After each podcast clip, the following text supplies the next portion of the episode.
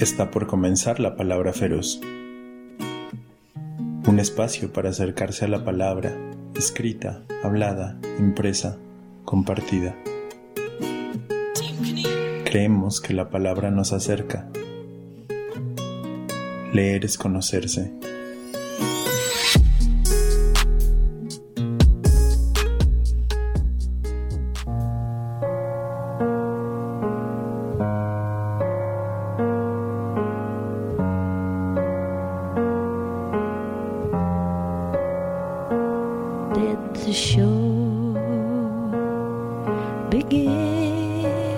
Bienvenidos, bienvenidas, bienvenides. Están escuchando la palabra feroz. Yo soy Mau, ustedes son ustedes. César Uribe está en los controles. Estamos en la cabina de Icónica Urbana y eso nos hace inmensamente felices a César y a mí por poder estar en este bonito espacio en medio de la Ciudad de México y poder transmitir para todo el mundo. Y en esta bonita tarde del jueves 16 de junio, tenemos nuestro último programa de la temporada de Géminis. Eh, por ahí dirán, por fin el último programa, ya nos tienes harto con tu bla, bla, bla. Sí, los Géminis, sí, sus multitudes, sí, bla. Pero creo que ha sido siempre bonito recorrer este espacio y también para, para este locutor. Es muy bonito tener esta posibilidad de hablar y tocar temas que aunque ya los hemos tocado en ocasiones anteriores, al mismo tiempo nos permite hablar de otras cosas, de esos mismos temas, porque son temas imposibles de terminar, son infinitos y de pronto dan ganas de mantenerse hablando de ciertas cosas, de ciertos autores, y uno podría dedicarle horas y horas y horas a un autor como Pete Amor o como Walt Whitman. Uno podría leer por horas y por días a estos autores. En esta temporada de Géminis hemos paseado por un montón de letras. Hemos paseado por María Mercedes Carranza, por Rosario Castellanos, por Pitamor, por Uriel Martínez, por Allen Ginsberg, por Walt Whitman, por Fernando Pessoa y Juan L. Ortiz. Hablamos de Rainer Werner Fassbinder, hablamos de Agnes Barda y de Jacques Demy, tres cineastas importantísimos en la construcción del cine, del cine del siglo XX y del cine de autor del cine que buscaba decir cosas y comunicar cosas.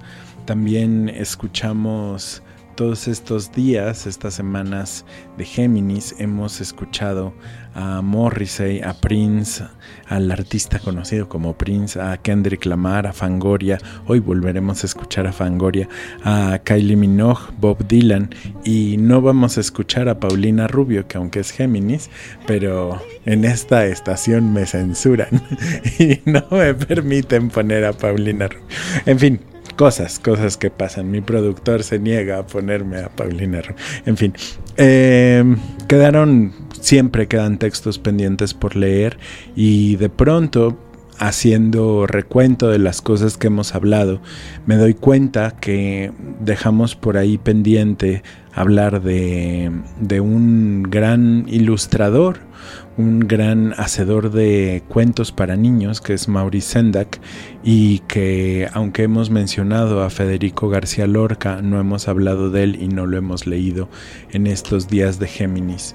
Pienso primero en Maurice Sendak y en el trabajo que hizo como ilustrador, pero antes una pausa y hacemos Perorata Feroz, mini Perorata Feroz, porque la Perorata Feroz se transmite los jueves, pero en la mañanita alrededor de las 10 de la mañana, en la dosis diaria, y le voy dando vueltas al tema que, que hablaba hoy, la preocupación por la seguridad de nuestro país, por la clara, nula actuación del Estado mexicano ante los temas de seguridad. ¿Qué vamos a hacer como sociedad civil, como ciudadanos, para exigirle al gobierno cuentas? a este gobierno, al que está ahorita. No me importa qué hicieron los gobiernos pasados, no me importa las complicidades de los gobiernos pasados, me importa la complicidad del gobierno actual, quien está a cargo, quien tiene las facultades actualmente para hacer algo por este país. Y pienso en ese nivel no solo a nivel federal, sino también a niveles estatales. Me importa un pepino quién gobernó la Ciudad de México en los últimos 20 años y que la regenta se ponga a decir es que los de antes, señora, los de antes son sus aliados, es su partido y es su propio jefe. Algo ha pasado que hemos dejado de exigir cuentas en cualquier lugar del mundo en cualquier lugar del mundo a una gobernadora que se le hubiera caído una línea del metro, que hubieran fallecido 26 personas, que hubiera una complicidad clara por proteger a la directora del metro en su puesto, no exigirle su renuncia y que misteriosamente un año después, dos años, un año después, un año después, este, misteriosamente después de que unos noruegos hubieran presentado un estudio donde se ve que la falta de mantenimiento fue causal del accidente donde perdieron la vida 26 personas o 27 personas, donde quedaron heridas mucho más y donde se afectó la vida cotidiana de 200 mil personas todos los días porque ya no pueden trasladarse en metro y tienen que trasladarse en camión y sus tiempos de traslado incrementaron dos horas, una hora más de ida, una hora más de vuelta para sus trabajos. Curiosamente, un año después se incendian las oficinas donde está todo el papeleo respecto de la línea 12 del metro. En cualquier país del mundo, esta regenta se le hubiera exigido la renuncia, el Congreso del Estado le hubiera exigido la renuncia, el presidente, los colegas gobernadores le hubieran exigido la renuncia, el partido político le hubiera exigido la renuncia y no se diga la ciudadanía. Si esto hubiera sucedido con una regenta afín al presidente Peña Nieto o al presidente Calderón, Imagínense cómo se hubieran llenado la boca de epítetos y de frases y de consignas para que la regenta renunciara y tuviera consecuencias la negligencia. Veía hace ratito, siendo 16 de junio del 2022, que en las últimas dos semanas han desaparecido 45 personas en Xochimilco. ¿Tenemos gobierno? ¿Tenemos gobierno estatal? ¿Existe un gobierno en la Ciudad de México? ¿Existe una posibilidad de considerar que hay alguien protegiéndonos? ¿A nivel federal? ¿A nivel delegacional, bueno, municipal, porque ya somos alcaldías, no delegaciones. Esas cosas nos preocupan, me preocupan y a muchos ciudadanos nos preocupan. Y vuelvo a hacer la pregunta de la mañana, ¿qué vamos a hacer como ciudadanía? En fin, volviendo a la literatura y a, las cosas. Eh, Maurice Sendak eh, escribió un libro muy importante, se publicó en 1963. Es un librito, lo leí por acá en un especial que hicimos de Día del Niño en Icónica Urbana hace, hace un tiempo. No era Icónica Urbana, todavía no existíamos como tal, pero era nuestra, nuestra piel anterior en Cudeso Radio. Y leí Donde viven los monstruos, Where the Wild Things Are. Es un libro pequeño, es un libro breve, es un libro donde un personaje, Max, decide ir a donde viven los monstruos y ser rey de la isla de, los monstruos, estas criaturas feroces con sus dientes feroces, sus garras feroces y sus ojos feroces.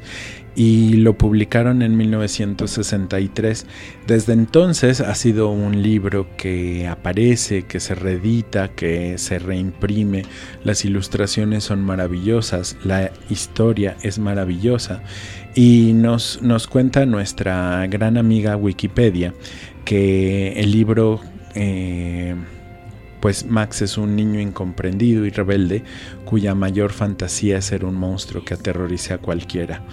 Eh, y a partir de ahí asusta a su mamá, eh, su mamá se enoja, lo manda a, su cuarto sin cenar y entonces Max inicia su viaje a donde viven los monstruos. Fue publicado en 1963 y le, le hicieron muchas críticas porque no era precisamente lo que los padres querían decir porque las mamás siempre son amorosas, nunca mandan a los hijos a la cama sin cenar, ¿no? Esas cosas no se hacían, y menos decirle en un libro y publicarlo, y menos aún que el personaje principal se vinculara con los monstruos y quisiera divertirse con los monstruos e imitara sus, sus dientes feroces, sus garras feroces y sus ojos feroces y que eh, de pronto se viera reflejado ese comportamiento de los niños.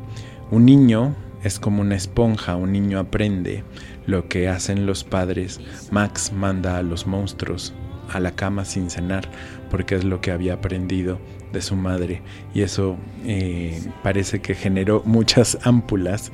Y este dijo Sendak defendiendo a su obra que los adultos son personas que tienden a sentimentalizar la infancia, a ser sobreprotectores y a pesar que los y a pensar que los libros para niños han de amoldar y conformar la mente a los modelos aceptados de comportamiento, logrando niños sanos, virtuosos, sabios y felices. Es un libro maravilloso, es un libro con unas ilustraciones magníficas. A mí me parece, es de, de esos libros a los que vuelvo con cierta frecuencia. Tengo una edición en la Biblioteca Feroz de, ese, de esa primera edición de 1963, un gran tesoro. Y agradezco mucho a Maurice Sendak que haya sido tan valiente de dibujar y escribir esa historia, una pequeña historia. Maurice Sendak, eh, homosexual, también en ese libro de alguna manera hablaba de otras cosas y de otros monstruos a los cuales los niños se tienen que enfrentar. Por ejemplo, el reconocimiento de su propia sexualidad y que uno no sabe cómo lidiar con eso y como niño mandas a tus monstruos a, a dormir sin cenar cuando hay otra manera de enfrentar ese tipo de, de cosas. En fin, eh, vamos a escuchar la primera canción, pero antes de escuchar la primera canción quiero leerles un poema que yo no conocía hasta el día de ayer. Este poema me llegó a través de, la del sistema de correos de la fantástica traductora Robin Myers. Es un, un listado de correos que se llama Poem Per Diem y uno se puede inscribir a este listado de correos.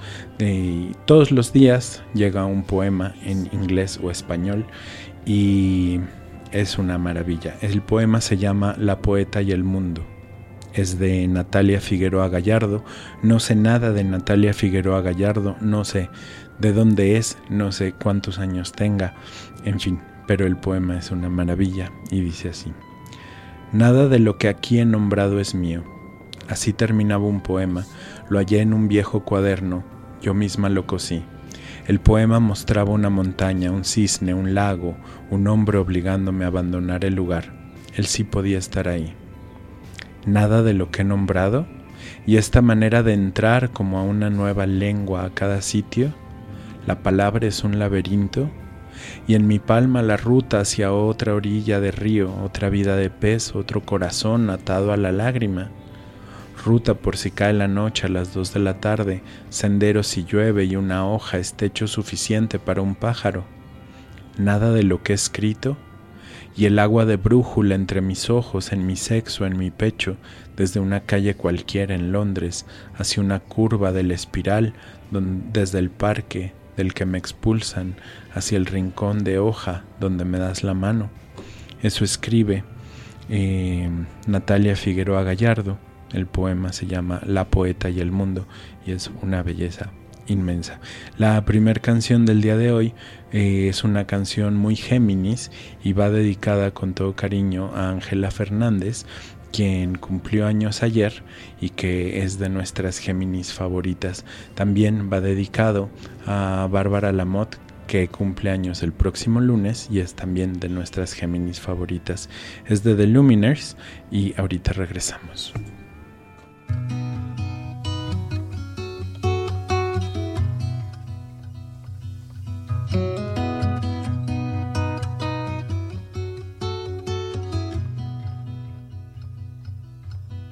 When you left this town with your windows down in the wilderness inside, let the exits pass, all the tar and glass, till the road and skyline. Strangers in this town, they raise you up just to cut you down. Oh, Angela, it's a long time coming. And your Volvo lights lit up green and white with the cities on the signs. But you held your course to some distant war in the corners of your mind. From the second time around,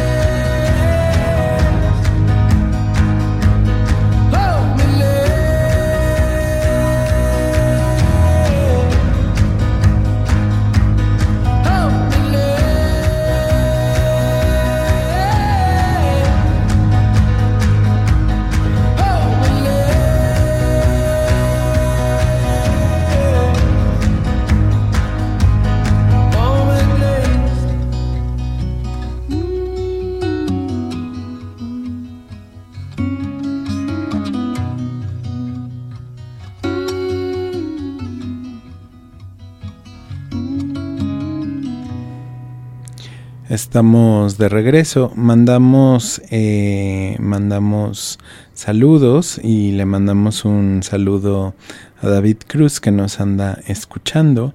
Nos manda decir que no está habilitado el chat en la aplicación en el sitio web y que nos manda saludos por otra vía. Dice saludos a Mau y la palabra feroz y dice que apoya a que pongan una canción de Paulina Rubio. Pero aquí la censura de mi, de mi productor. En, en defensa de mi productor, mi productor no tiene nada que ver, fue una autocensura. Este, mi, mi productor es un, una persona sumamente libre y, y le da por por cumplir los caprichos de los demás locutores. La semana pasada se nos quedó un pendiente muy grande y fue leer el poema Tabaquería, Tabaquería de Fernando Pessoa, que les leí los primeros versos y que es un poema largo y que es un poema increíble y es un poema eh, muy importante para la poesía en portugués, para la poesía en general, para la poesía del siglo XX.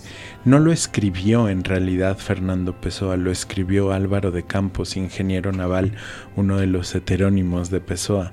Esta versión es de Miguel Ángel Flores y el poema dice así. No soy nada, nunca seré nada, no puedo querer ser nada.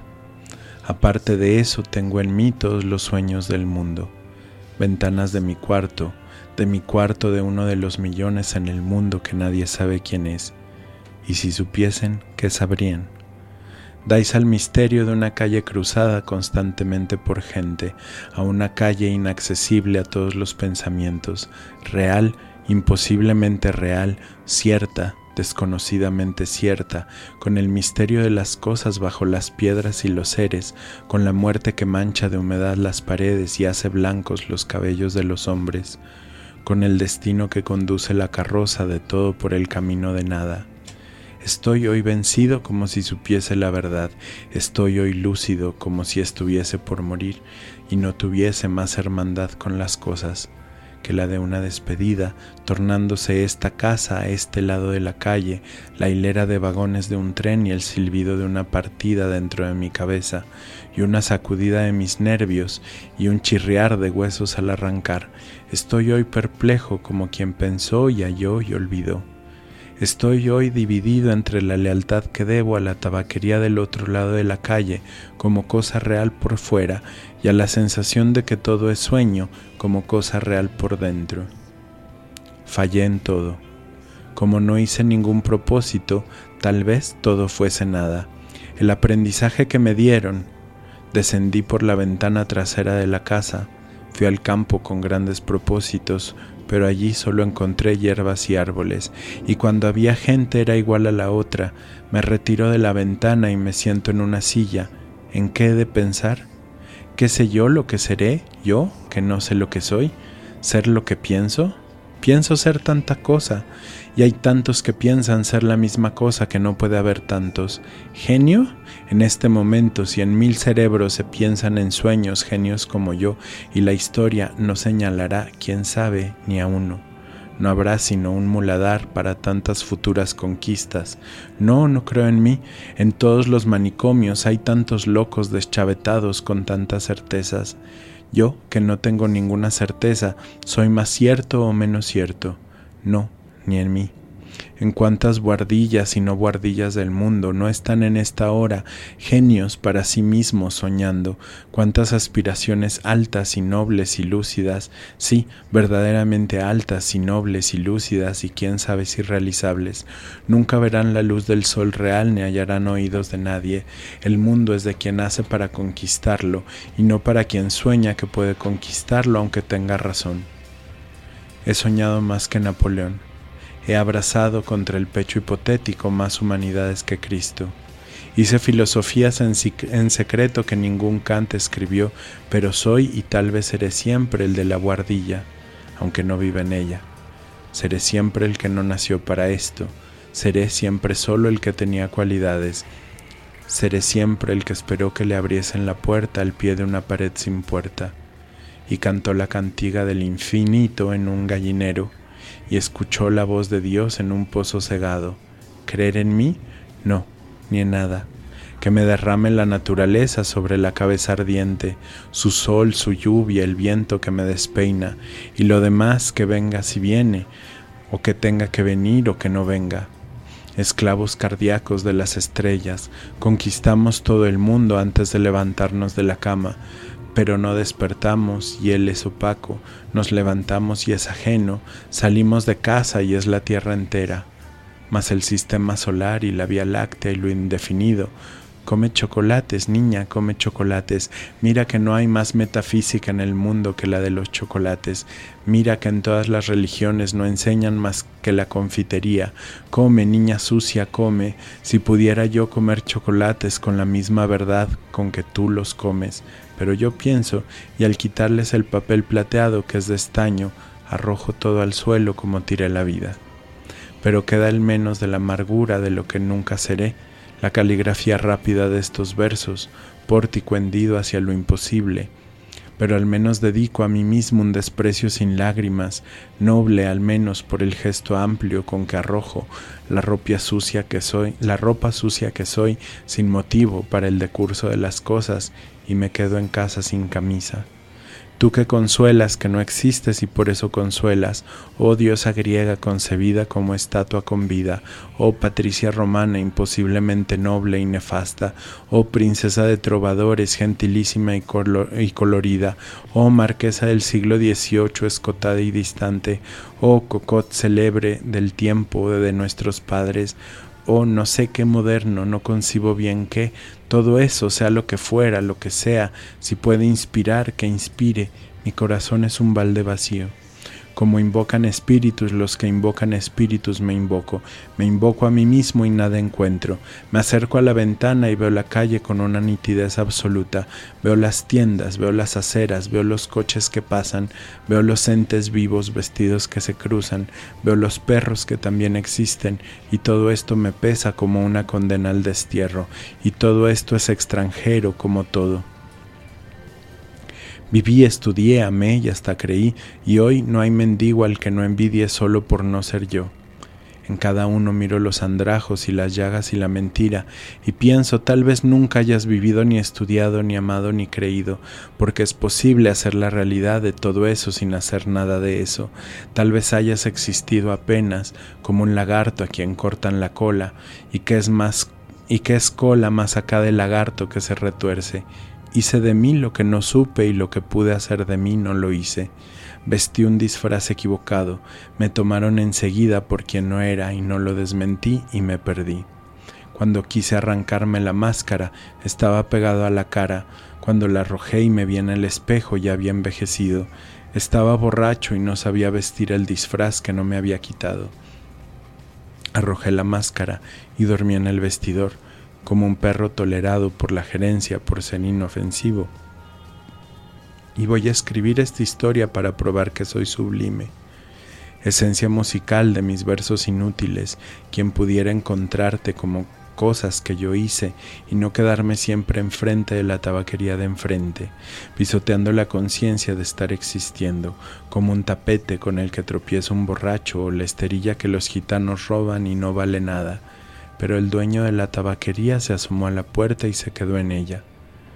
Lo miro con la incomodidad de la cabeza torcida y con la incomodidad de un alma que malentiende. Él morirá y yo moriré. Él dejará el letrero yo dejaré versos. Y un día morirá el letrero y también mis versos. Después morirá la calle donde estuvo el letrero y la lengua en que fueron escritos los versos.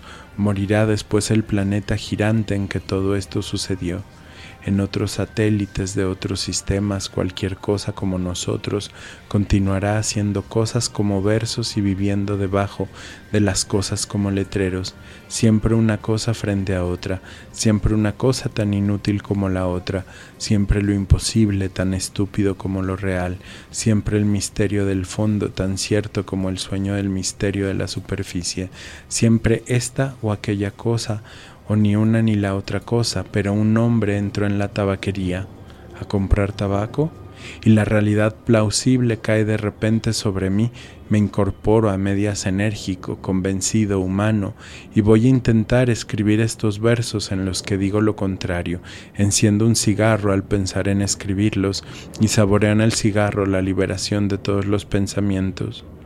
Sigo el humo como mi camino y gozo en un momento sensitivo y adecuado, la liberación de todas las especulaciones y la conciencia de que la metafísica es la consecuencia de una indisposición. Después me reclino en la silla y sigo fumando. Seguiré fumando hasta que el destino me lo permita. Si me casase con la hija de mi lavandera tal vez sería feliz. Visto esto, me levanto de la silla, me acerco a la ventana. El hombre salió de la tabaquería. ¿Guarda el cambio en el bolsillo del pantalón? Ah, lo conozco. Es Esteves, sin metafísica. El dueño de la tabaquería llegó a la puerta. Como, con un como por un instinto divino, Esteves se volvió y me vio. Hizo una señal de adiós. Le grité adiós Esteves y el universo se reconstruye en mí sin ideal ni esperanza y el dueño de la tabaquería sonrió.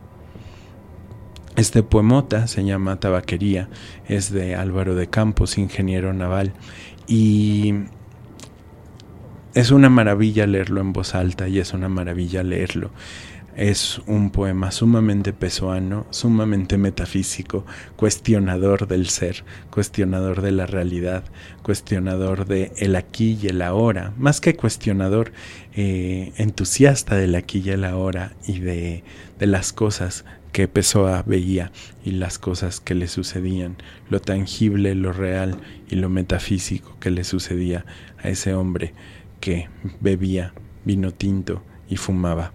En fin, este poema lo pueden encontrar online, googleen Tabaquería Pessoa, aparece en portugués, aparece en español, aparece en YouTube, hay varias versiones, este, hay una versión en portugués donde cantan el poema, en fin, quien le interese puede profundizar en el mismo. Aurora esta chica islandesa es Géminis y vamos a escuchar Running with the Wolves de Aurora. Ahorita regresamos. Go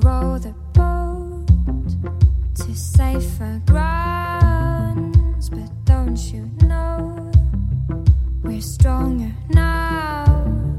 My heart still beats and my skin still feels, my lungs still breathe my mind still feels, but we're running out of time. All the echoes in my mind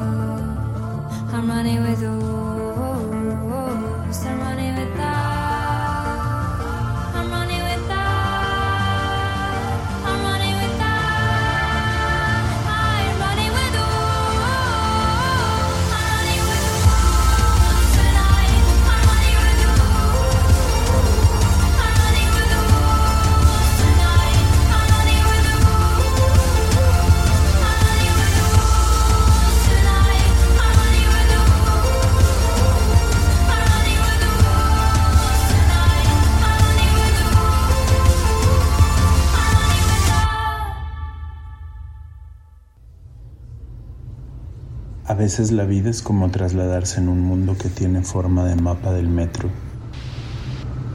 donde uno salta de estación en estación,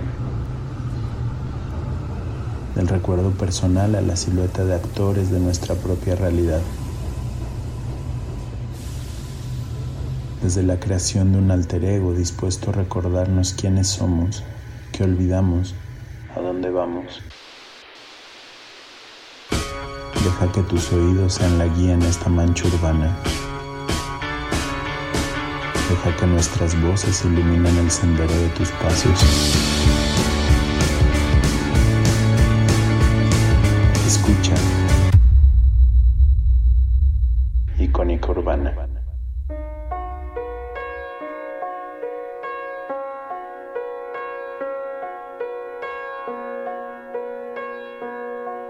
Estás escuchando la palabra feroz en Icónica Urbana. Estamos de regreso, mandamos saludos. Eh, gracias Marco Román por estar escuchando desde la Perla Tapatía. Eh, mandamos saludos a Malú, a Bichis y a Patricia y a Lea que también escuchan. Mandamos saludos a David García y a Musa de Colores. Gracias por andar por ahí. Y le mandamos un saludo a nuestro CEO, este, a no a Ricardo, que por ahí ha de andar vigilando que no digamos cosas locas en esta estación. Em, Federico García Lorca es un poeta que conozco poco en realidad, pero que celebro su existencia. Nació un 5 de junio en 1898 en Granada, en España. Fue fusilado también en Granada. Fue asesinado por el franquismo, por el fascismo español. Fue asesinado un 19 de agosto de 1936 por rojo y por maricón.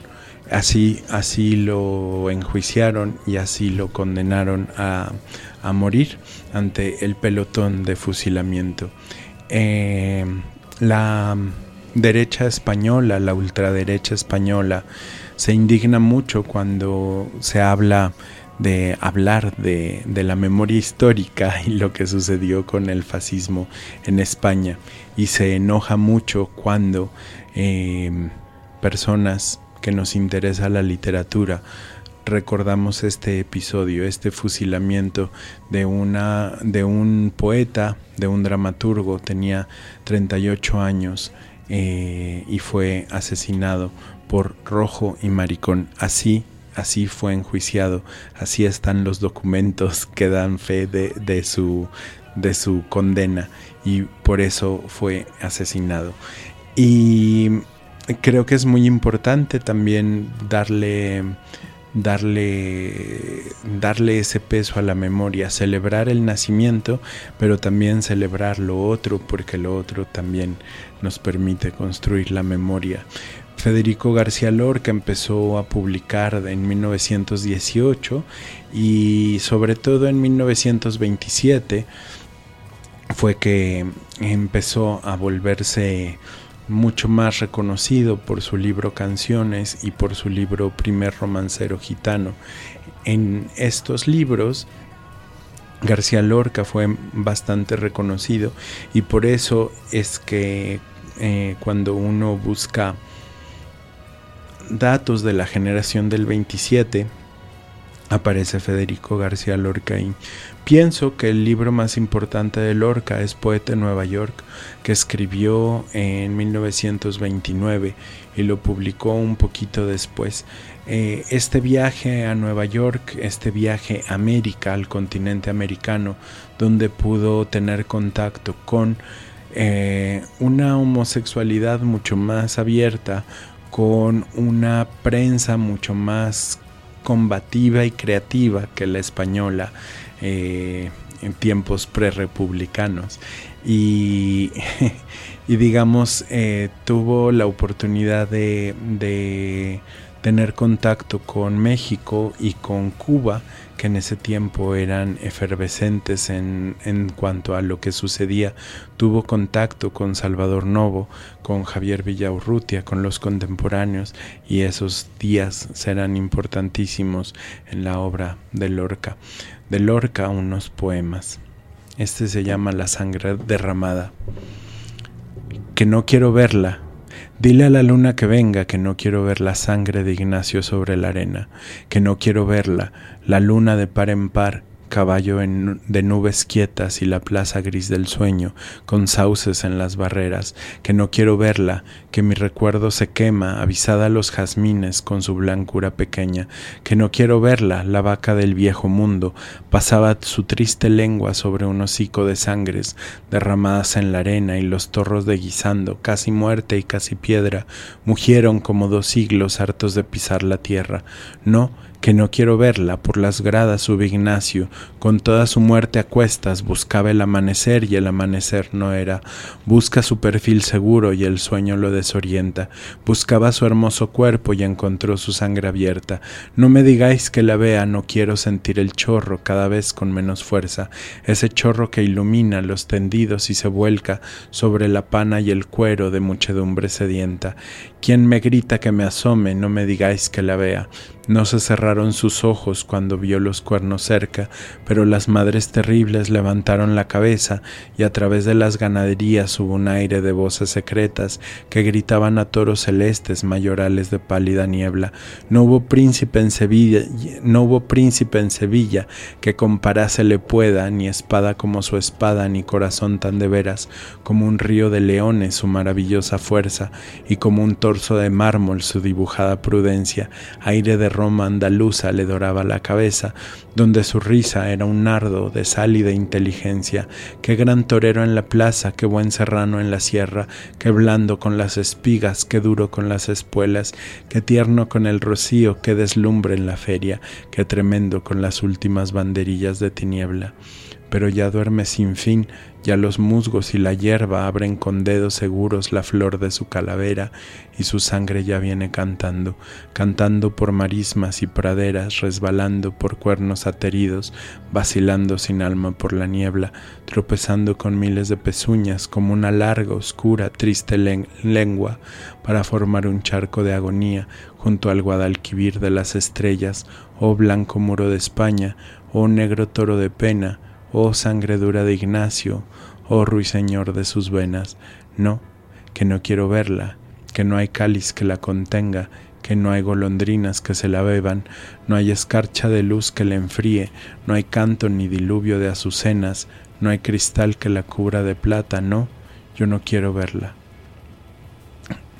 Este poema de Federico García Lorca es eh, una belleza porque gana el toro y este locutor siempre estará a favor del toro en las corridas del toro. Y en fin me encanta. Y me parece me, pero me parece muy bonito porque porque gana el toro.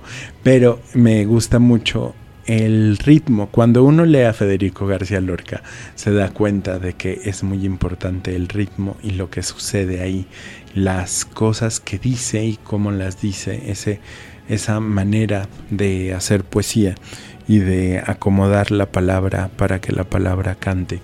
Y es de los grandes méritos de, de Lorca, de García Lorca. Otro poema de Lorca que se llama Pequeño Poema Infinito. Equivocar el camino es llegar a la nieve y llegar a la nieve es pasar durante veinte siglos las hierbas de los cementerios. Equivocar el camino es llegar a la mujer, la mujer que no teme la luz, la mujer que no teme a los gallos y los gallos que no saben cantar sobre la nieve. Pero si la nieve se equivoca de corazón, puede llegar el viento austro, y como el aire no hace caso de los gemidos, tendremos que pasar otra vez las hierbas de los cementerios llovidos dolorosas espigas de cera que enterraban un paisaje de volcanes y vi dos niños locos que empujaban llorando las pupilas de un asesino. Pero el dos no ha sido nunca un número porque es una angustia y su sombra, porque es la guitarra donde el amor se desespera, porque es la demostración de otro infinito que no es suyo, y es las murallas del muerto, el castigo de la nueva resurrección sin finales. Los muertos odian el número dos, pero el número dos adormece a las mujeres, y como la mujer teme la luz, la luz tiembla delante de los gallos, y los gallos solo saben botar sobre la nieve. Tendremos que pasar sin descanso las hierbas de los cementerios. Vamos a escuchar nuestra siguiente canción, es Retorciendo Palabras, es de Fangoria. Em, ya habíamos puesto a Fangoria en estos días de Géminis, pero acaba de ser su cumpleaños, cumplió 59 años.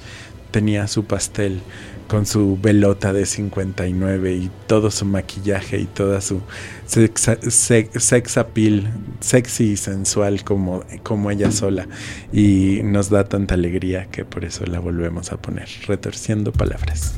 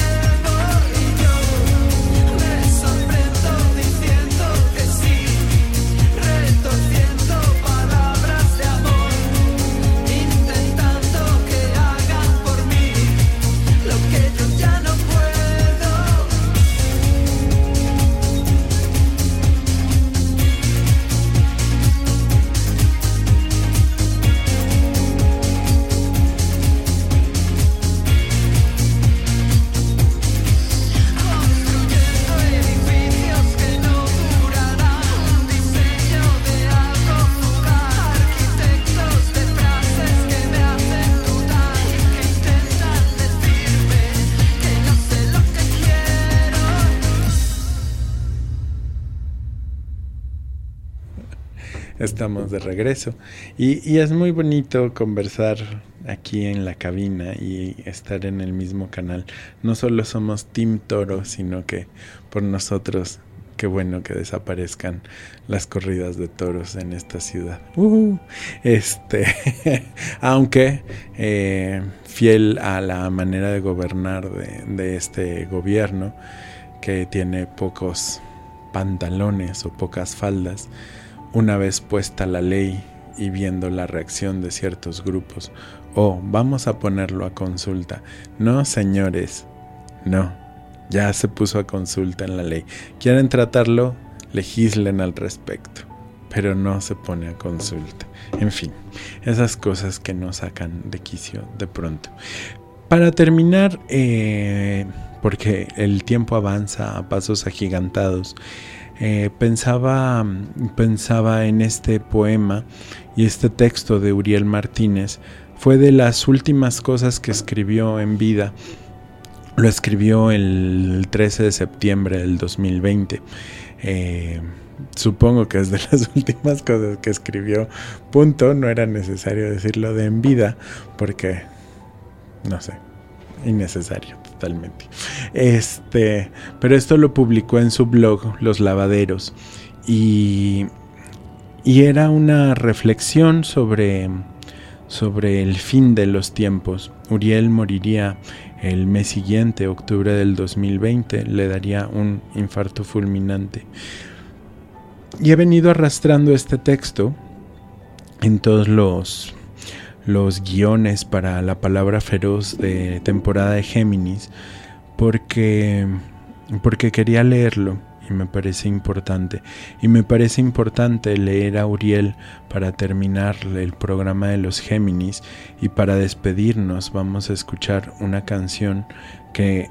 Eh, que hizo Anthony and the Johnsons que se llama Deeper Than Love no porque Anthony o alguien de The Johnsons sea este Géminis sino porque para abrir para abrir tema para abrir eh, boca de lo que vamos a hablar la semana que viene, que es todo el tema LGBT, y poner, leer este texto de Uriel, un escritor gay mexicano, eh, para cerrar la temporada de Géminis me parece adecuado. El texto tiene dos, entradas, eh, una que es prosa y la otra que es un poema. 1. Fase 3, parte 22. Las actrices de cine Pina Pellicer y Miroslava Stern se quitaron la vida con dosis de barbitúrico, el actor Pedro Armendáriz de un tiro, cada uno por diversas razones. El medio literario ha sido pródigo en cuanto seres que se han privado de la vida. Eunice Odio, quien murió en la bañera de su casa, Maki Corbalán, Alejandra Pizarnik, Marcela Olavarrieta, Alfonsina Storni, varones varios de generaciones distintas y por variados motivos, enfermedades incurables, mal de amores, trastornos emocionales, pero ha habido aquellos que asumen el suicidio como un acto de libertad, soy libre de mi vida y de mi destino. También hay aquellos que cometen ese acto supremo como respuesta a un rechazo social. Bullying le llaman hoy por una conducta sexual heterodoxa, por no apegarse a modelos sociales impuestos, por hostigamiento escolar. Razones hay miles, pero últimamente en Dogville se han registrado suicidas entre menores de 10 años de edad, según ha dado cuenta la prensa de Nota Roja. Uriel le llamaba Dogville a Zacatecas. 2. Últimamente. He estado pensando en abandonar este pueblo antes de que termine la pandemia, reescuchar, retirarme escuchando los sonidos del silencio como fondo musical. Abandonaré todo y solo me llevaré la imagen de Chaplin al final de una cinta, en blanco y negro, con pasos de pato mientras su imagen se diluye en bruma. Dejaré mis manuscritos en cierto orden listos para entrar en imprenta con un diseño otoñal con hojas regadas por el camino sin horizonte. Encomendaré a Daniel e Hilario recojan los versos inconclusos, las cuartillas a medio redactar como un testamento abandonado en puntos suspensivos. Además de la ropa puesta, no me haré responsable si ya ha ido alguien, se acomide si ya ha ido alguien, se a lavarme el cuerpo, cortarme las uñas, emparejarme el bigote o a peinarme las canas como quien busca pelos negros. Ignoro si haya una mano que acomode en algún sitio un crucifijo, una botella de aguardiente, una cajetilla de tabacos, y si no olvide mis anteojos ya para entonces empañados. Ya fuera de aquí empezaré una nueva vida, a partir de cero, aunque parezca inconcebible, no cargaré ni un libro, ni una libreta escribe nueva, ni tinta ni crayones.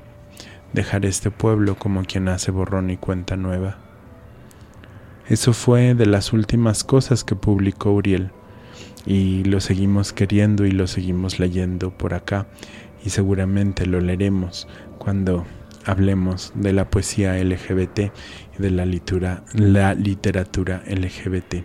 Gracias por escuchar, gracias César por estar en los controles. Habrá un pequeñísimo bonus track con un par de poemas de Fernando Pessoa. Gracias por escuchar, adiós.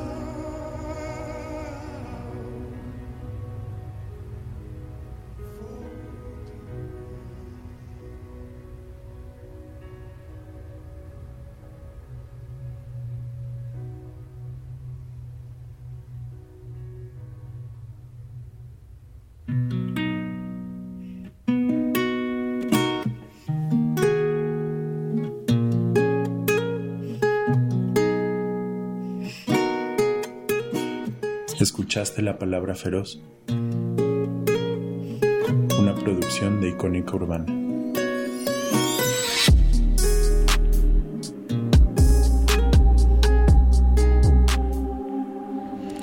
Para este bonus track quiero leer dos poemas más de Fernando Pessoa. Si después que yo muera se quisiera escribir mi biografía. Si después que yo muera se quisiera escribir mi biografía, nada sería más simple. Exactamente poseo dos fechas, la de mi nacimiento y la de mi muerte. Entre una y otra todos los días me pertenecen. Soy fácil de describir, he vivido como un loco, he amado a las cosas sin ningún sentimentalismo, nunca tuve un deseo que no pudiera colmar, pues nunca anduve ciego. Incluso escuchar para mí fue nada más que un complemento del ver, Comprendí que las cosas son reales y totalmente diferentes una de otra. Lo comprendí con los ojos, jamás con el pensamiento. Comprenderlo con el pensamiento hubiera sido encontrarlas todas iguales. Un día me sentí dormido como un niño, cerré los ojos y dormí, y a propósito, yo era el único poeta de la naturaleza.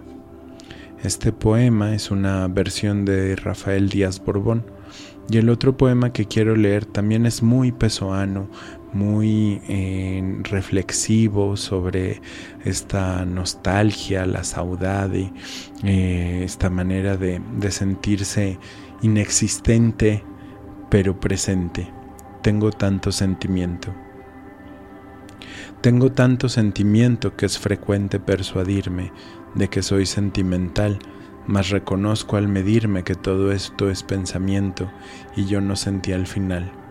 Tenemos quienes vivimos una vida que es vivida y otra vida que es pensada y la única en que existimos es la que está dividida entre la cierta y la errada. Mas a cuál de verdadera o errada el nombre conviene, nadie lo sabrá explicar. Y vivimos de manera que la vida que uno tiene es la que él se ha de pensar.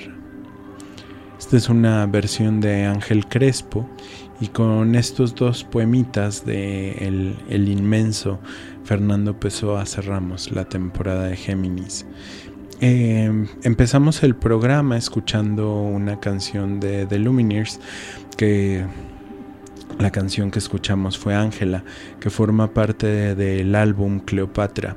Cleopatra de The Luminers es un discazo, es de, estas, de estos momentos de la música pop folk eh, maravillosos donde, donde hay un, una búsqueda, un concepto, una manera de... la importancia de contar una historia. Y en preparación de este programa escuchaba en esta semana a The Lumineers por, por azares del destino. Y hay un videíto que generaron estos muchachos estadounidenses eh, que se llama The Story of Cleopatra y es un, una mini película de 25 minutos más o menos y es hermosísima y forma parte de, toma como cinco canciones de este disco y las van hilando en esta historia que quieren contar, esta manera de decir. Para mí este disco es uno de los discos importantes, de esos discos que llegaron en el momento preciso. Me lo recomendaron un día, ignoré la recomendación como dos años le di el avión a quien me lo recomendó, eh, al querido Brian Tello, escucha de este programa, que me dijo, escucha este disco, te va a encantar. Y qué bueno que no lo escuché en su momento porque me hubiera hundido, pero cuando lo escuché fue esa esa tablita de salvación ante el naufragio. Y esta canción en particular, las cosas que dice y cómo las dice me parecen maravillosas eh, y por eso lo ponemos por acá. Gracias por escuchar. Eh, sigan escuchando Icónica Urbana, siempre podcast, música 24 horas. En fin, gracias. Adiós.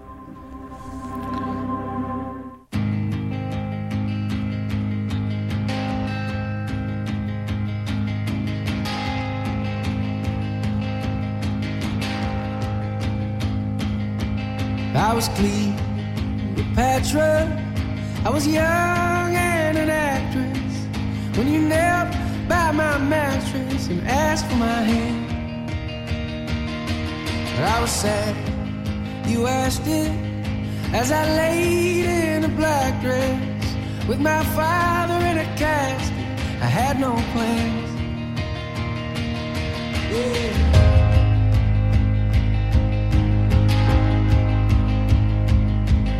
And I left the footprints, the mud stained on the carpet, and harder like my heart did when you left town.